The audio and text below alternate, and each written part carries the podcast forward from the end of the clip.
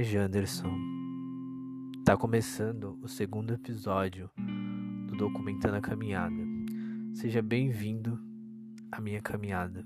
Eu fico muito feliz em saber que de alguma forma estou partilhando ela com você. É bom estar aqui de novo.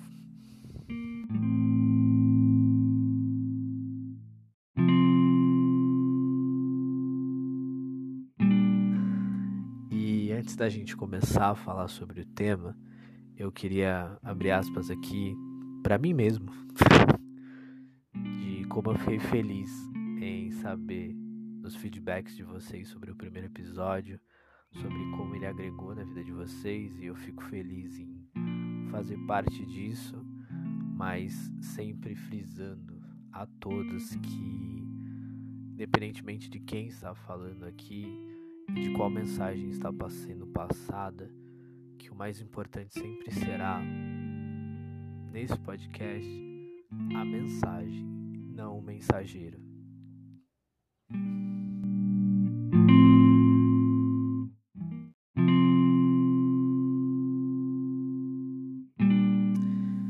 E como eu estava dizendo, que eu fiquei extremamente grato em saber que você parou é, separou um tempo do seu dia para me ouvir, né? Mesmo que você tenha acelerado o áudio, né?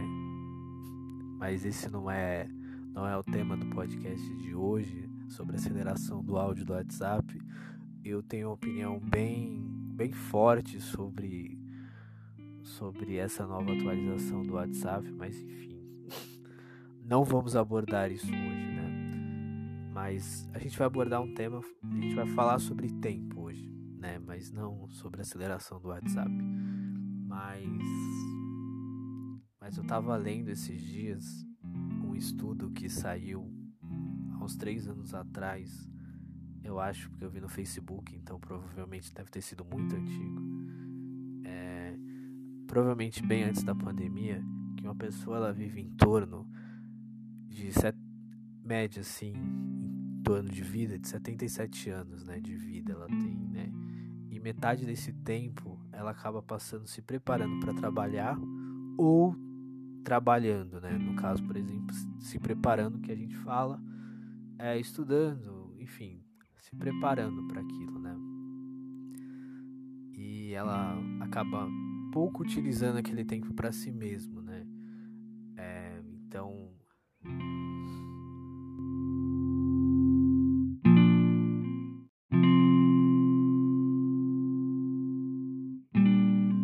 aí a gente vê através desses estudos que as, muitas vezes nós, como os cristãos, cristãos, desculpa, é, esquecemos o que realmente importa, né? A gente passa tanto tempo focado em nossos trabalhos, nossos estudos, que a gente esquece de uma pequena parte da, da nossa comunhão com Deus, que é de ir à igreja, que é de ler a Bíblia, orar, né? Isso é deixado de lado. Eu não estou dizendo que você tem que fazer apenas isso da sua vida, sabe? Que você tem que servir ao Senhor, que todos fomos chamados para servir ao Senhor integralmente. Não, eu acredito sim que um cristão ele pode influenciar em seu trabalho, na faculdade, mas ele faz isso através de um relacionamento com o Pai, né? Então, a não ser que o Senhor te chame para servir integralmente Ele, eu te encorajo a fazer isso hoje, inclusive. Se Ele te chama hoje para fazer isso, então faça, cara. Vá lá e faça, estude, se prepare e faça. Mas é bom a gente tirar um tempo para o Senhor e para nós mesmos nessa grande louca rotina que a gente tem. A gente escuta muito nas redes sociais, a gente lê, principalmente quando um famoso morre ou alguém muito importante na sociedade, que a vida é um sopro. E ela realmente é um sopro. A gente tem visto, a gente tem visto isso nos últimos meses, né? O quanto o tempo é importante, né? E hoje eu gostaria de falar sobre isso com vocês. Que a vida a vida passa e, e é necessário hoje abraçar o nosso tempo, sabe? Abraçar momentos, momentos especiais com Deus e momentos especiais com as nossas famílias, porque de repente o tempo acaba. Se eu fosse dar um tema pro podcast, vai ser isso. Pro assunto hoje, de repente o tempo acaba. Então, boa audição para vocês.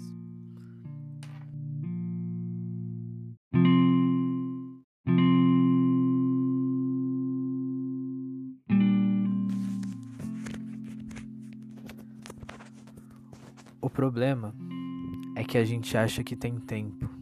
Você deixa palavras não ditas, argumentos não resolvidos, amargura inflamada, e você se encontra perdendo perdão, como se pudesse dar ao luxo de viajar ao longo dos seus dias. Ao invés disso, você se vê dificultando sua graça e a liberdade dentro de você para o seu próximo. Você permite que eu vou checar isso mais tarde eu vou fazer isso mais tarde, para se tornar os seus slogans que você vive, em vez de entender que a realidade é é essa. E você pode ter apenas o hoje. Você já parou para pensar nisso? Viver o hoje com a suposição de que o amanhã está garantido é uma maneira fácil de se preparar para uma queda muito dolorosa. Com, a, com a atitude diferente que o amanhã é prometido, o engano e o perdão e a compaixão pode esperar que uma atitude desinteressada hoje pode ser uma atitude amorosa amanhã. Claro, embora a graça é frequentemente fornecida a nós para que isso aconteça, viver a sua vida tirando proveito disso no espaço que a graça proporciona não é como Deus planejou.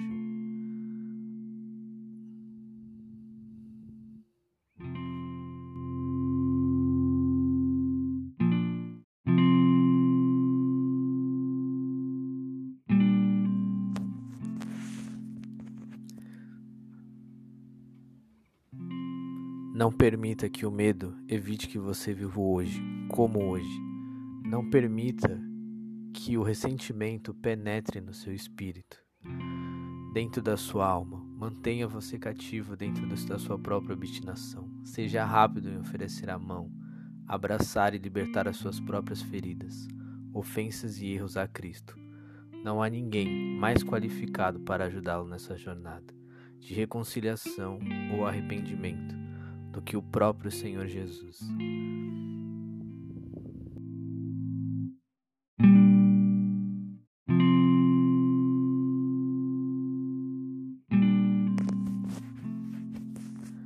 Não gaste seus dias virando a cabeça para ver e experimentar e lembrar que tudo está atrás de você.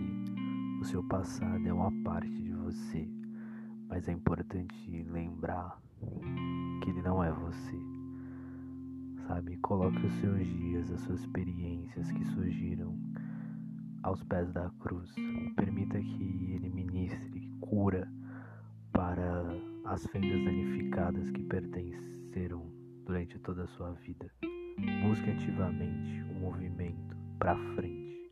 Se você virar a cabeça, continua manter os olhos no que está atrás de você, logo seu corpo seguirá se encontrará novamente viajando para trás.